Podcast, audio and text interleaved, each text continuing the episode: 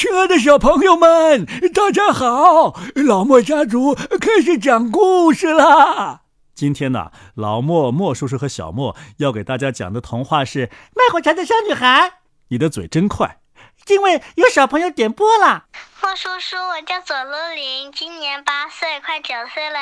莫叔叔，我好想听你讲的《卖火柴小女孩》。莫叔叔，晚上好。今天我等你那个卖火柴的小姑娘没等到，哦，我们今天呐就满足这个小朋友的心愿吧。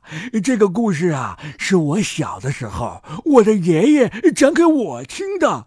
如果我爷爷还活着的话，现在应该有一百三、一百四、一百五十岁了。然后。我的爷爷又把这个故事啊讲给我听。如果他还活着的话，应该快一百三十岁了。然后，然后我的爷爷讲给我听，他已经有一百岁了。哦，小莫，小莫，但是呃，你的爷爷还活着，还活着，活得好好的呢。是啊，小莫，你看你爷爷呀，不仅还在给你讲故事，还在给所有的小朋友们讲故事呢。我的爷爷给我说呀，他小的时候，安徒生爷爷还在世呢。安徒生爷爷是一八七五年去世的，呃，距离今天呢有一百四十一年。每年他的祖国丹麦都会举行盛大的节日来纪念他。全世界的艺术家都会聚集在安徒生爷爷的家乡欧登塞表演他的童话。爷爷，你不是跟我说安徒生爷爷是在丹麦的首都哥本哈根写故事吗？哦，没错没错，安徒生爷爷年轻的时候啊，是在哥本哈根写童话、写诗，还写剧本但是他的童年是在家乡欧登塞度过的。欧登塞呀，是丹麦最古老的城镇之一，不大的古老小镇，如今因为安徒生爷爷的缘故，充满了童话的气息。安徒生爷爷的爸爸妈妈和奶奶就生活在那里，几乎一辈子没有走出来过。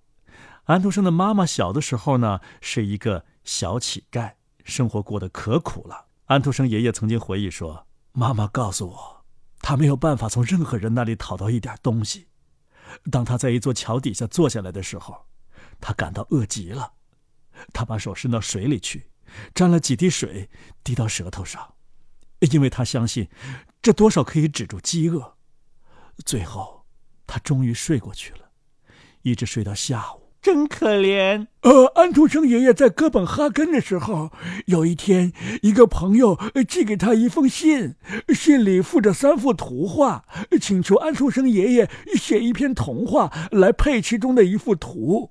他选择了描绘手中拿着一束火柴的穷苦小女孩的那一幅，配上了这一篇卖火柴的小女孩。其实啊，安徒生爷爷写的小女孩啊，有他妈妈的影子。所以，他一定是哭着写的。是啊，小莫，那我们赶紧来听故事吧。卖火柴的小女孩，安徒生。天儿冷的可怕极了，飘着雪，开始黑了下来。夜来到了，这是一年的最后一个晚上，除夕。在这寒冷中，在这昏暗里，一个贫穷的小姑娘走在街上。她头上啊没有头巾，双脚赤着。不错，从家里出来的时候啊，她确实是穿了靴子的。可是那又有什么用处呢？那是一双太大太大的靴子，她妈妈以前穿过的。就这么大，小家伙把它给丢了。在他匆忙穿过街心的时候啊，有两辆马车飞快的驶了过去。一只靴子找不见了，另一只让一个小男孩捡跑了。他说：“等他有一天有了孩子的时候啊，就可以用它来做摇篮。”这会儿，小姑娘赤脚走着。脚小小的，冰冷的天气把它们冻得红一块青一块。在一条旧围裙里呀，他包了不少火柴，把它们捆成小把。他手里拿着围裙，走着。一整天还没有一个人买过他的火柴，还没有一个人给过他一个铜子儿。饥饿，寒冷。他走着，满脸都是愁苦。哦，小可怜虫啊！雪花飞落在他长长的金发上，这金发在他的脖子后曲卷着，非常美丽。可是他顾不上想这些。所有的窗户里都射出光亮来，嗯，街上弥漫着烤鹅的香味儿。你们都知道啊，这是除夕呀。是啊，他心里想着这个呢。街上有两所参差立着的房子，一所比另一所向街面略伸出了一小截儿两所房子中间有一个犄角。他坐了下去，蜷曲着，小小的脚缩在身下。不过他越发的冷了，家他是不敢回去的。他连一根火柴也没有卖掉，一个铜子儿也没有挣到。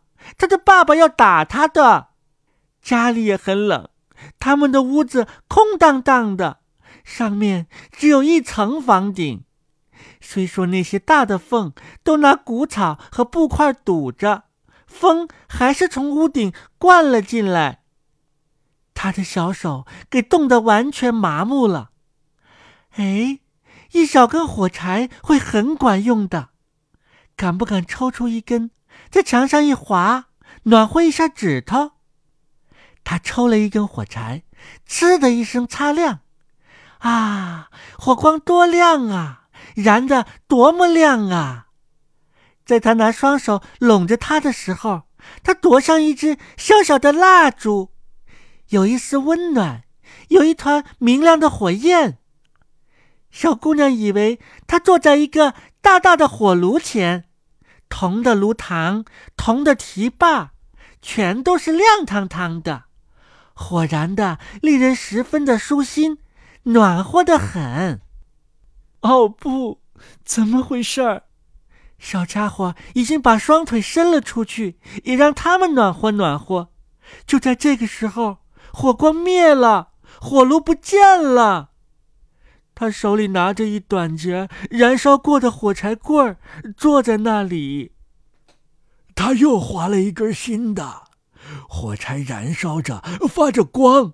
火光在墙上照着的地方啊，变成了透明的，像一个餐厅。他朝里边望去，里面的桌子上铺了一块亮闪闪的白桌布，摆着精致的瓷碗、瓷盘和烤得香喷喷的鹅。嗯，鹅的肚子里填着梨脯、梅脯和苹果。更加奇妙的是，鹅从盘子里蹦了出来，背上插着刀和叉，顺着地板摇摇摆摆的朝那穷苦的小姑娘走了过来。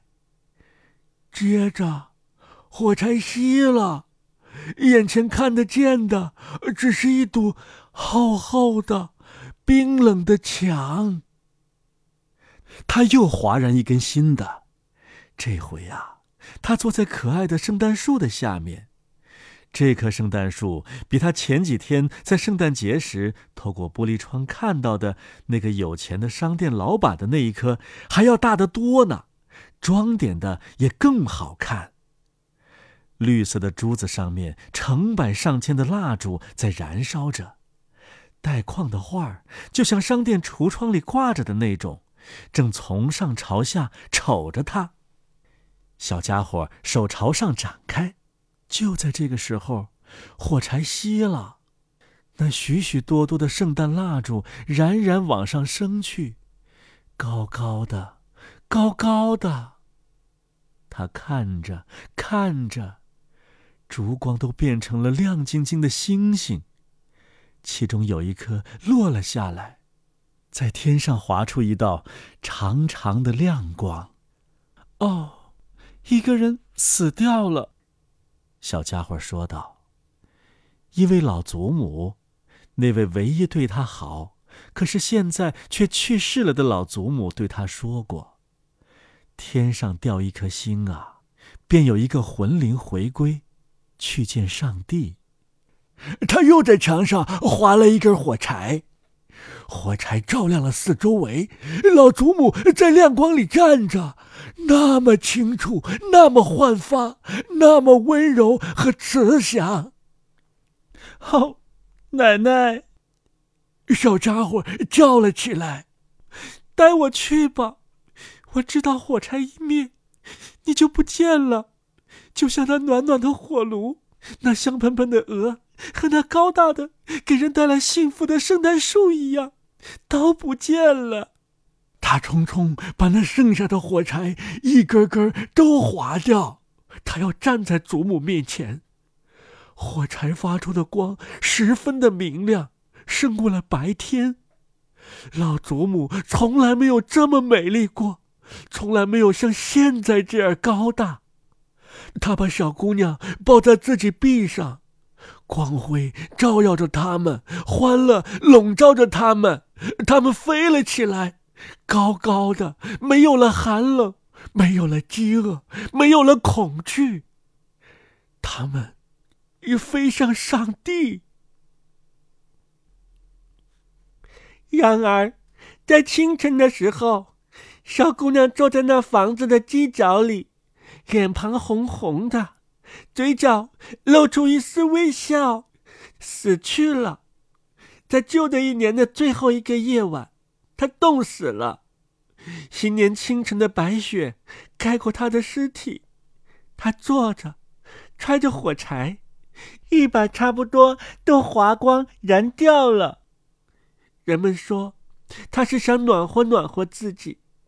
没有一个人知道他见到了多么美好的东西，没有一个人知道他是在什么样的明亮的光辉里和他的老祖母一起走进了新年的欢乐之中。唉，小朋友们，安徒生爷爷的童话故事《卖火柴的小女孩》就讲完了。嗯嗯嗯嗯，看到小莫哭啊，我就想起了我小的时候，每次听这个故事都会哭得稀里哗啦的。我小的时候也会哭得老泪纵横的。爷爷，你小的时候应该像我一样哭得小泪纵横的。小莫呀，你又生造了一个成语哦。我们汉语里可没有“小泪”这个说法，只有“老泪”。嗯，可为什么老泪可以纵横，小泪就不能纵横呢？太不公平了。小莫，你看看，看看爷爷的皱纹，是不是横着竖着一大堆呀？嗯，是啊。你看，刚才爷爷也哭了，眼泪还没干呢。呃，老泪在哪儿啊？在沟里。哎，那不是沟，是皱纹，在皱纹里。爷爷的眼泪流下来之后啊，就会在皱纹里流淌。皱纹有横的，有竖的，所以老泪就纵横啦。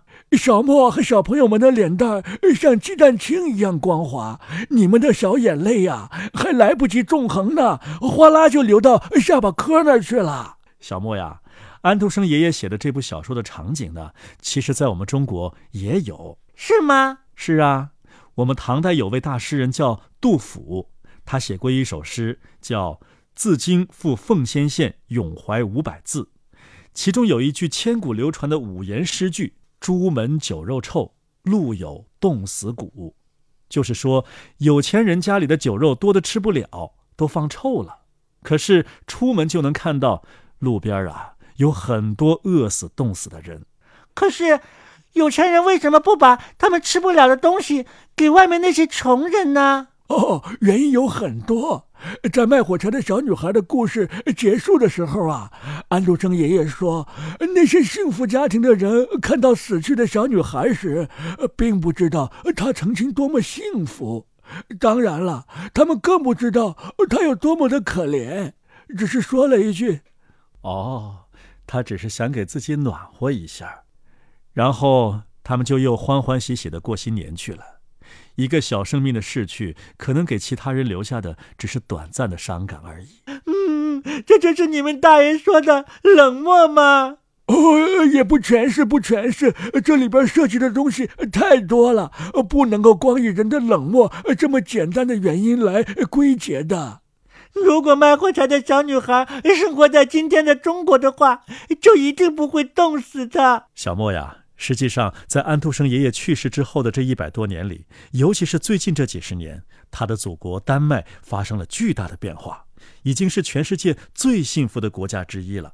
现在在那儿啊，倒真的很难出现路有冻死骨的情况了。好了，小朋友们，如果你们还想先听为快安徒生爷爷的任何童话，请在我们老莫家族微信群里告诉我们。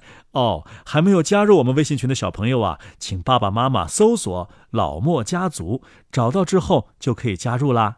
我们节目当中小朋友们互动的声音都是在微信群里边获得的，可好玩了。今天的故事啊，就讲到这儿了。下期节目再见，再见。